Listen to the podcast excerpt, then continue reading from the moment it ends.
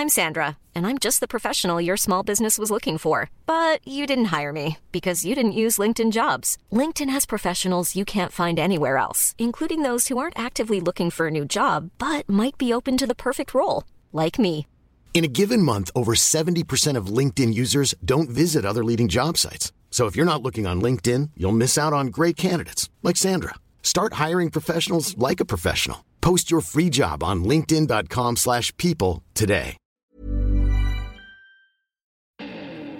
Hallo und herzlich willkommen auf meinem Podcast. Der Podcast, der euch aus eurer Zwangsjacke befreit oder eben reinbringt, je nachdem.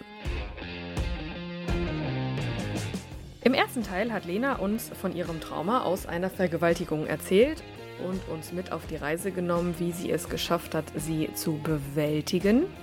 Heute knüpfen wir am Ende des ersten Teils an und beginnen mit dem Anfang von was Neuem, nämlich mit einem neuen Mann. Und im Verlauf nimmt sie uns weiter mit auf ihre Reise in ihre BDSM-Welt, erzählt uns von ihrer Art des Spiels, welche Rolle Sex dabei spielt und wie man ganz einfach Gleichgesinnte treffen kann, wenn man einfach mal hinsieht. Fühlt ihr auch eine Vorliebe in euch, die raus will?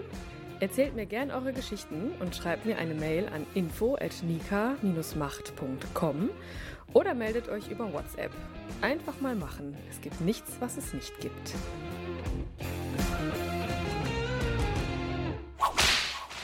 Was sagt dein Herr dazu? Er sagt, äh, solange es mir dabei gut geht und ich nicht abstürze und wieder in ein emotionales Loch falle, unterstützt er mich. Und wenn ich abstürze, unterstützt er mich natürlich auch sehr, um mich wieder da rauszuholen. Aber er findet ihn auch ganz nett. Ach, die kennen sich. Ja, da bin ich ja nicht drum rumgekommen. Nachdem ich so viel dann von ihm erzählt hatte bei meinem Herrn, sagte er so, und jetzt lerne ich den kennen. Da war das aber bei mir erst so, ähm, aber, aber, aber nein, kam ich aber nicht mehr durch. Ach nein, und das hat er mitgemacht, der Anwärter. Ja, er wusste dann ja nicht so genau, worauf er sich einlässt. Das habe ich ihm dann ja erst im Nachhinein gesteckt. Ach nein, aber wie hast du es ihm denn verkauft? Also bist du zu ihm hin und sagst, ja, wir treffen uns heute auf einen Kaffee mit einem netten Mann? Oder wie war das?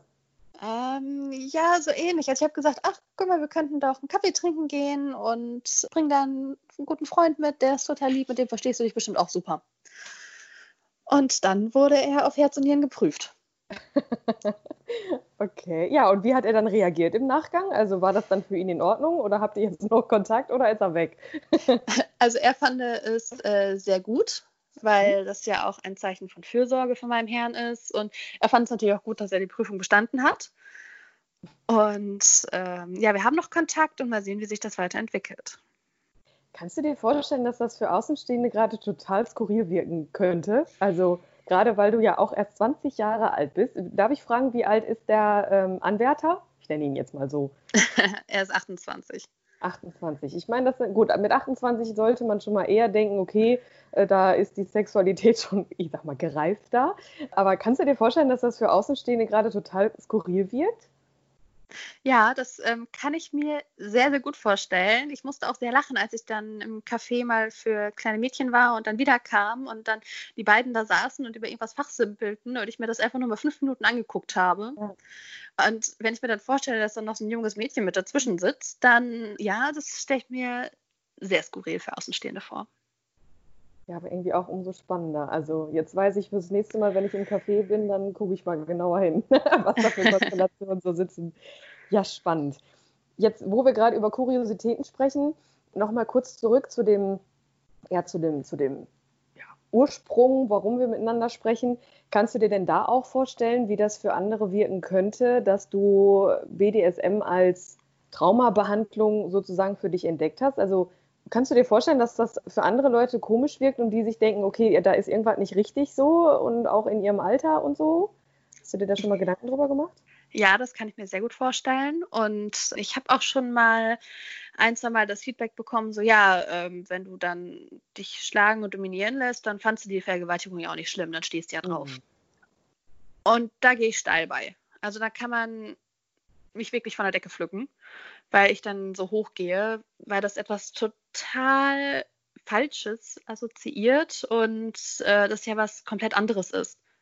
Mhm. Einerseits gebe ich ja meine Selbstbestimmung in, auf gewisse Zeit ab und lasse mich dominieren, um den Kopf auszuschalten, um mal nicht meine eigenen Entscheidungen treffen zu müssen und um mich einfach lösen zu können. Und das andere ist eine Straftat, wo man etwas gegen den Willen eines Menschen tut. Und das miteinander in Verbindung zu bringen, ähm, finde ich schon harten Tobak. Und wenn jemand Aussagen in solche Richtungen äußert, egal ob er von meiner BDSM-Beziehung, Geschichten, Kiste weiß oder nicht, das ist etwas, wo ich das Gespräch dann sofort beende, wo auch die, wo ich schon mal Gespräche mit Personen hatten, die auch sagten, ja, warum bist du denn jetzt angepisst? Ja, das äh, muss ich dir jetzt nicht erklären, weil du mich eh nicht verstehen würdest. Mhm. Und das ist für mich äh, so ein ziemlich rotes Tuch. Ich kann natürlich verstehen, dass das für Leute komisch ist, aber einfach mal dem Betroffenen zuhören hilft schon unheimlich weiter. Ja. Jetzt ist es vielleicht eine etwas provokante Frage, musst du auch nicht beantworten, aber du kennst ja wahrscheinlich den Begriff Rape Play, mhm. also Vergewaltigungsspielchen. Es gibt ja Menschen, die da bewusst, also das ist für, für die eine Vorliebe, die möchten das gerne nachempfinden, nachspielen. Wie reagierst du auf diesen Begriff? Für mich ist das persönlich nichts. Überraschung, Überraschung. Ja. Ich finde es auch sehr schwierig, weil es halt eben Rap Play, es ist ein Spiel. Du spielst etwas nach. Mhm. Das ist nie hundertprozentig so, wie es in der Realität ist. Es kommt vielleicht dicht dran, ich weiß es nicht, ich habe es nicht ausprobiert, werde ich auch niemals machen. Ich weiß nur, dass ähm, viele damit zu kämpfen haben, wenn sie wirklich vergewaltigt wurden. Und äh, ich ja selber gemerkt habe, was das auch für Auswirkungen auf die Psyche und die Entwicklung eines Menschen hat und auch auf das ganze Umfeld. Und deswegen ähm, sehe ich das als ein sehr gefährliches Spiel und möchte eigentlich, dass dieses Spiel nicht Teil meines BDSM-Lebens wird und dass sich auch die Menschen, die das betreiben, darüber im Klaren sind, dass wenn sie davon erzählen, dass sie ein potenzielles Vergewaltigungsopfer als Gesprächspartner vor sich haben und das vielleicht dadurch verletzt wird, weil das ganze Geschehen auf ein Spiel runtergebrochen wird, was ihnen Spaß macht wenn du so erzählst, dann merkt man schon sehr extrem, dass du sehr reflektiert bist, dass du dich da bewusst mit beschäftigst und sehr viel mit beschäftigst. Das ist echt Wahnsinn zu hören. Auf der anderen Seite bist du eine, ja, Masochistin, wie sie im Buche steht. Also du bist, das hört man so ein bisschen raus, so auch mit Strafbuch und so. Das ist so, so schön zu hören. Wer bist du denn als Frau im Alltag? Ich bin eine sehr selbstbewusste Frau.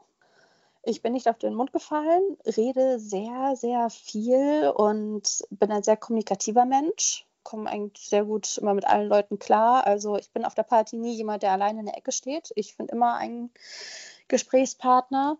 Ich habe einen Job, wo ich sehr extrovertiert sein muss. Und ja, ich bin sonst rundherum eine selbstbewusste Frau. Und wenn dann die Schlafzimmertür zugeht, lege ich das Ganze irgendwie ab. Ich kann die Kontrolle abgeben und kann dann auch ein ganz liebes Sobi sein. Ja, aber ich bin halt eben auch als Masochistin. Natürlich genieße ich Schmerzen, aber ich bin auch empfänglich für Strafen. Es gibt auch Schmerzen, wo ich dann sage, so, ach, gut, nächstes Mal lässt du das vielleicht doch sein, nach dem dritten oder vierten Mal provozieren und der letzten Warnung, lass es einfach nächstes Mal. Aber mhm. das gehört auch dazu, dass ähm, meine freche Art, die ich im Alltag habe, auch da in das Spiel mit reingeht. Welche Grenzen hast du außerhalb dieser ähm, Halsgeschichte? Also alles, was, was mit dieser Vergewaltigung zu tun hat, das kann man ja nachvollziehen. Welche Grenzen hast du noch? Was machst du nicht? Ich bin ein bisschen fies vom Rohrstock, das muss ich sagen. Also wir setzen ihn hin und wieder ein, aber sehr, sehr gezielt und wirklich nur, wenn ich es arg übertrieben habe. Da bin ich sonst jemand, der sagt, so gut nach so 10, 12 Schlägen damit hört es bei mir dann auch auf. Ich bin fies vor allem, was blutet und piekst. Also irgendwie mit Nadeln oder so, das muss von mir gar nicht kommen. Mhm. Ich bin tätowiert und gepierst und das ist auch okay. Und wenn danach Schmuck kommt, ist eine Nadel auch völlig in Ordnung. Aber nicht einfach so zwischendurch. Im Gegensatz dazu, was machst du am liebsten? Mm, ich habe ein Fable für Paddel. Mhm. Also als es so einen Reitschmerz verursacht, habe ich sehr, sehr gerne Reitgärten. Ich habe früher äh, im Reitsport war ich aktiv gewesen, 14 Jahre lang. Und habe deswegen, ich glaube, dadurch auch eine ziemlich starke Affinität zu Gärten. Und sonst äh, lasse ich mich auch gerne fesseln dass ja. wir Bondage betreiben. Und da kommt aber auch meine freche Art wieder durch, wenn er dann nicht aufpasst und die Knoten nicht stramm genug hat, dass ich ihm dann mal zeige, wie einfach man da rauskommt, dass er dann nochmal wieder von vorne anfangen muss. Und auch da, also ich meine, das sind ja alles so Sachen, die muss man ja lernen.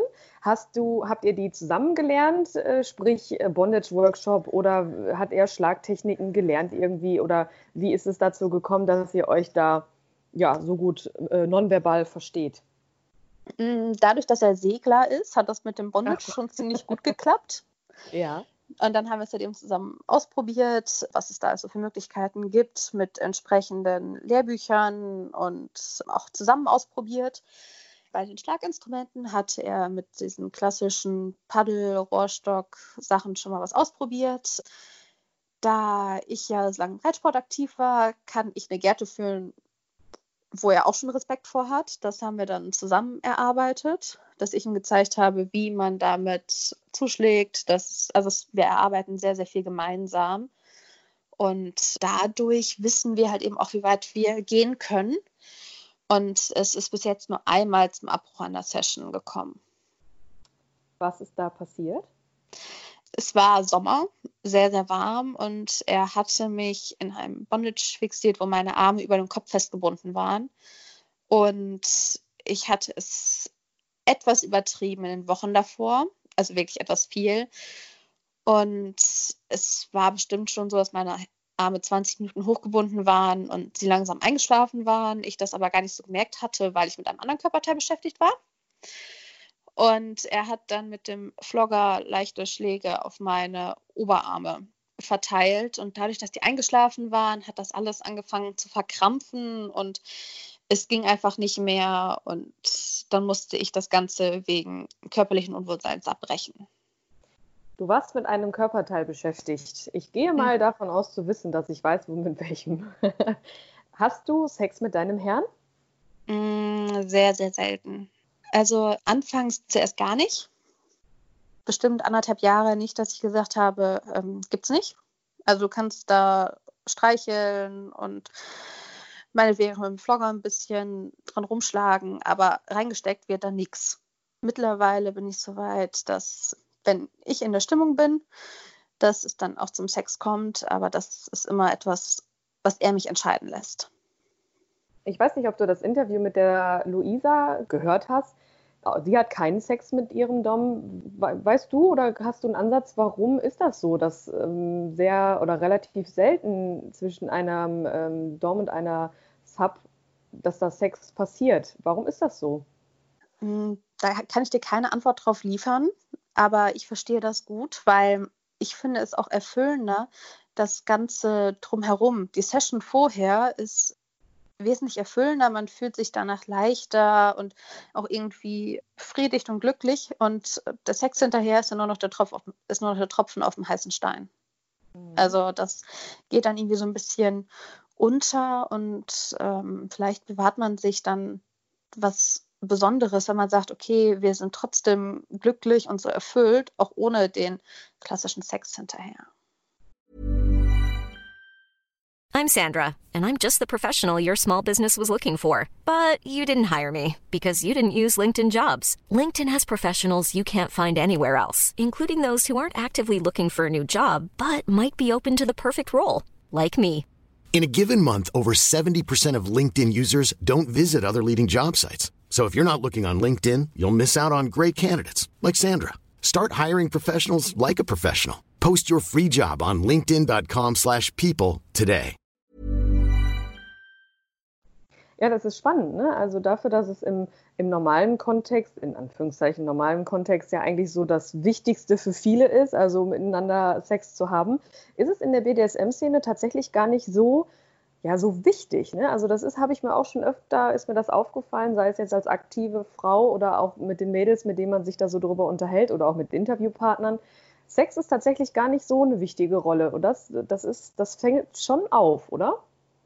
Ja, also ich habe nicht mit so vielen Leuten aus der Szene Kontakt. Ich würde da gerne aktiver sein.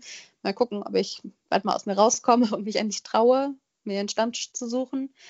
Und ja, ich verstehe das vollkommen, dass die Leute sagen, ja, alles drumherum ist irgendwie wichtiger als der Sex an sich. Natürlich gehört es dazu, aber es gibt ja auch viele Spielchen in Richtung Orgasmuskontrolle oder sowas, was wir auch versucht haben, was bei mir aber einfach überhaupt keinen Spaß macht, weil ich sage, oh gut, dann halt eben nicht. Mhm.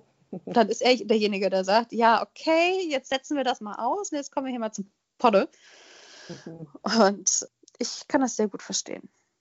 Vor allem, weil viele ja auch Sachen mit in den Alltag einbauen sei es nur so kleine Spielchen, so ja, jetzt ähm, schick doch mal irgendwie ein Foto oder geh ohne Unterwäsche zur Arbeit oder keine Ahnung, irgendwie mit einem Plug verstöpselt los. Das ist ja allein das ganze Mindset, was es dann schon aufregend macht. Und du kannst dich auf der Arbeit sitzen und die ganze Zeit an Sex denken.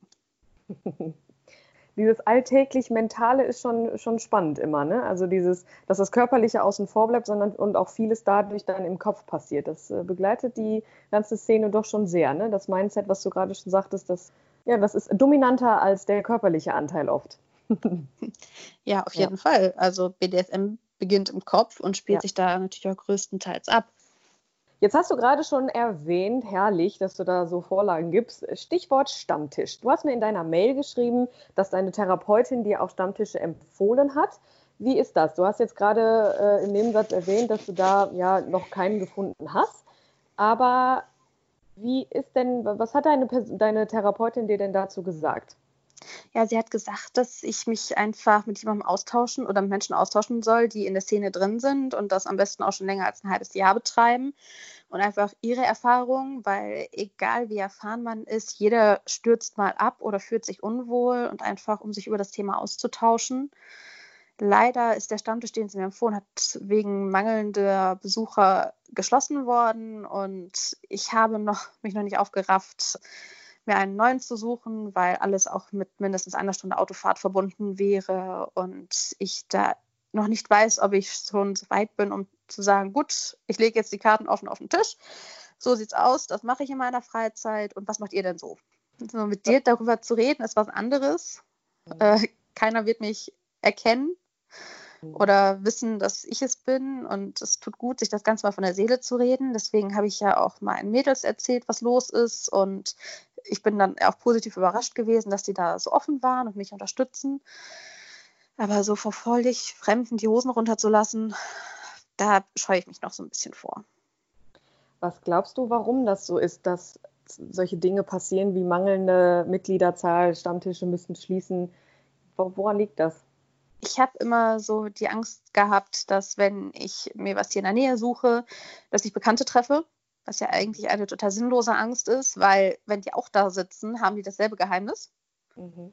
Und ja, vielleicht, dass es daran liegt und auch, dass sowas wie Stammtisch vielleicht ein bisschen aus der Mode geraten ist durch die ganzen sozialen Medien, dass man wesentlich mehr Kontakt übers, über WhatsApp, Instagram und Co. hat, dass man sagt, ah, dieses alle zwei Wochen, einmal im Monat zusammensitzen, das fällt irgendwie raus, das ist zu viel Aufwand, dass das dadurch eingeschlafen ist. Ja, das ist immer spannend. Ne? Ich weiß nicht, wie das bei dir war, so als Jugendliche, wenn es dann so darum ging, ja, lass uns mal saunen gehen. Und dann hast du auch, ja, nee, nachher treffe ich einen Lehrer oder so. Und am Ende haben wir uns das auch immer so erklärt, naja, wenn er da ist, dann findet er Sauna ja auch gut oder sie. Also dann, ne, er ist auch nur ein Mensch und äh, auch nackt, nackt ist nackt so. Also was da passiert, bleibt da.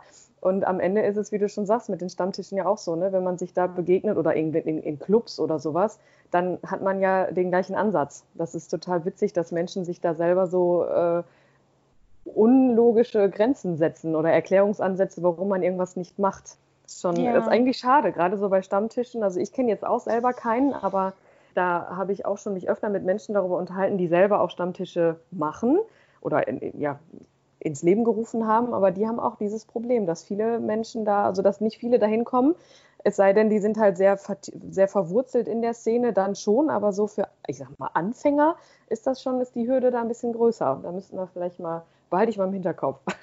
Vielleicht können wir da irgendwie was machen. ja, wo du gerade Sauna erwähnst, da habe ich auch noch eine ganz witzige Anekdote. Ja, gerne. Ähm, ich war mit meinem Herrn im Urlaub gewesen in Amsterdam und dann haben wir auch einen Nachmittag äh, Saunabesuch gemacht und äh, saß ich in der Sauna. Er saß dann eine Treppe über mir, ein bisschen dahinter, weil er die Hitze besser abhaben kann als ich. Und gegenüber saß auch eine Frau und die rutschte auf der Bank hin und her, wo ich gedacht habe, so, oh, das kennst du. Und dann am Warten und am Warten und am Warten, bis er aufstand. Und dann, oh ja, sie hat auch einen blauen Hintern, genauso wie ich. Und er hat mir dann auch den Aufmarsch gegeben. Und dann standen wir beiden Frauen draußen, guckten uns an, schierten so auf den Hintern, guckten dann jeweils die Herren der anderen an mussten lachen und uns erstmal abgezogen Kaffee trinken. Und die beiden Herren standen da und haben erstmal die Welt überhaupt nicht mehr verstanden, was da los war. Und das war so eine witzige Begegnung einfach, dass man welche getroffen hat, okay, ich bin jetzt nicht die Einzige, die ihren blauen Arsch in der Sauna herumhalten muss, sondern da habe ich dann wen getroffen, der genauso tickt. Und das war ein sehr angenehmer Nachmittag mit sehr witzigen Gesprächen. Und später irgendwann gab es dafür dann bei uns die Quittung, weil wir irgendwann draußen alleine saßen, weil es ein bisschen abgelegen, abgelegenes Gelände war und auch viele kleine Ecken. Da gab es dann erstmal so, ihr seid einfach so abgezogen, ohne uns irgendwas zu sagen und habt uns da stehen lassen. So geht das aber nicht. Ach was. Und dann wurden erstmal die blauen Flecken noch ein bisschen vertieft. Das war sehr, sehr witzig gewesen.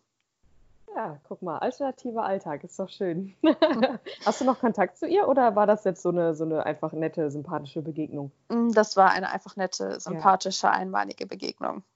Reicht ja auch, ne? Aber ist, ich finde das super. Also ähm, gerade so solche, solche Sachen, die zeigen einem ja auch, okay, es gibt auch Menschen so wie dich oder halt auch die andere Frau, die du da getroffen hast, die da einfach offen mit umgehen können. Ne? Das, ist, äh, das ist so erstrebenswert, dass man da ein bisschen bisschen ja, toleranter wird oder einfach dann denkt, ja gut, ach witzig, so wie du, ne? Die, die macht das auch. Cool. das ist doch wunderbar. Ja, am Anfang war es mir so ein bisschen unangenehm, meinen nackten Arsch in der Sauna allen zu zeigen, aber mittlerweile habe ich da keine Probleme mehr mit. Also, weil es ja auch außerhalb war und weit weg von Familie, Büro, allem, was dazugehört. Mhm. Und ja, ich, ich werde da offener und auch mutiger. Sehr schön. Wie haben die Leute reagiert? Hast du das mitbekommen, wie die, also dass die dich bewusst angestarrt haben oder halt deinen blauen Arsch oder was ist da passiert? Hast du da was mitbekommen? Mm, es gab verschiedene Art von Blicke.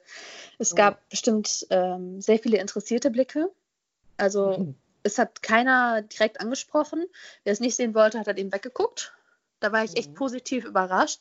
Es gab aber auch einige, die wirklich dann gestarrt haben und wo ich dann auch einige Paare gesehen habe, die dann abgezogen sind, wo ich gedacht habe, gut, das läuft bei denen heute auf jeden Fall rund. Die haben was zum Ausprobieren, was ich eigentlich sehr witzig fand, weil nur mit offenem Umgang kann man die ganzen Klischees, die über die ganze Szene herrschen, irgendwie ansatzweise aus der Welt räumen oder es reicht ja schon, wenn man den Gedankenanstoß gibt, dass die Leute nachdenken, ob das wirklich alles so schwarz ist und dass es nicht schwarz ist, sondern wunderbar bunt, das wissen wir mittlerweile. Oder da bauen wir gerade auf, äh, ne, in, der, in solchen Geschichten, die wir jetzt heute machen, dass wir da einfach drüber sprechen. Das ist, glaube ich, sehr, sehr, sehr wertvoll für viele, viele Menschen. Das ist, ach herrlich, mein Tag ist schon gerettet. ja, guck mal, du hast mir äh, bei unserem ersten Telefonat gesagt, ja, ich weiß nicht, ob inhaltlich reicht ist. Quatsch, quatschen wir schon tatsächlich fast eine Stunde. Also ich glaube, da könnte man jetzt auch noch äh, sehr, sehr viele weitere Fragen stellen und weiter drüber quatschen. Hast du denn persönlich noch Worte für, sei es jetzt Mädels oder auch Männern, denen das passiert ist? Oder und, und was, was möchtest du den Leuten mitgeben? Ja, mir ist es ganz wichtig, dass die Leute sich einfach helfen lassen.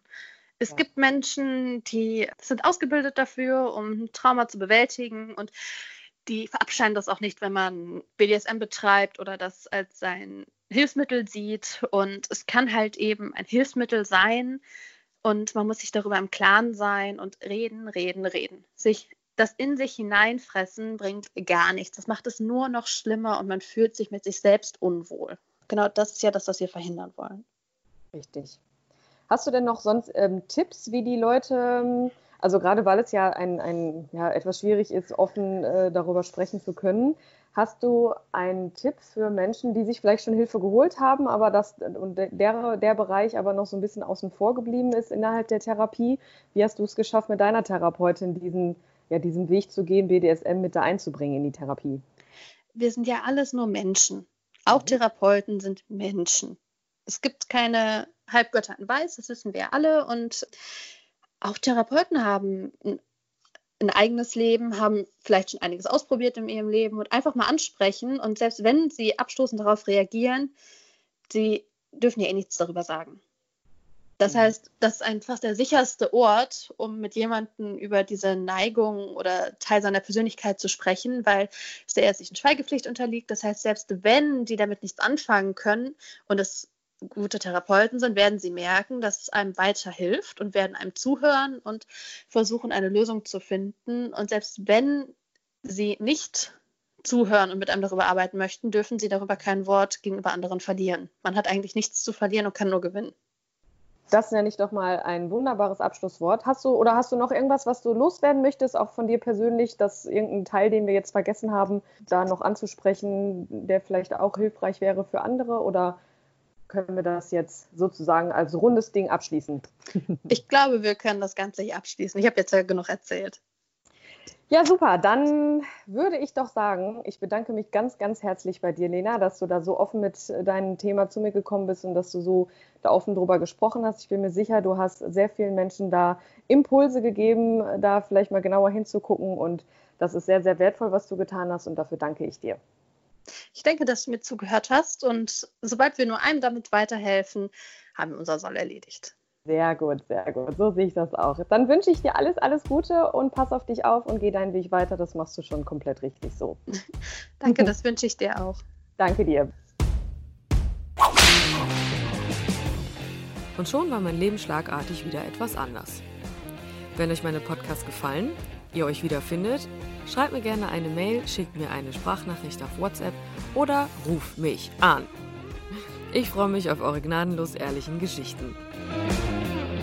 Die Kontaktdaten findet ihr unter jeder Folge.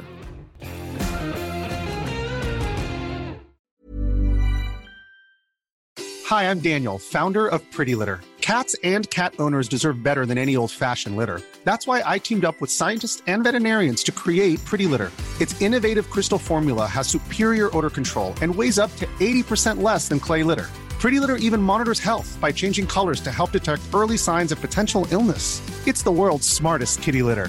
Go to prettylitter.com and use code ACAST for 20% off your first order and a free cat toy. Terms and conditions apply. See site for details.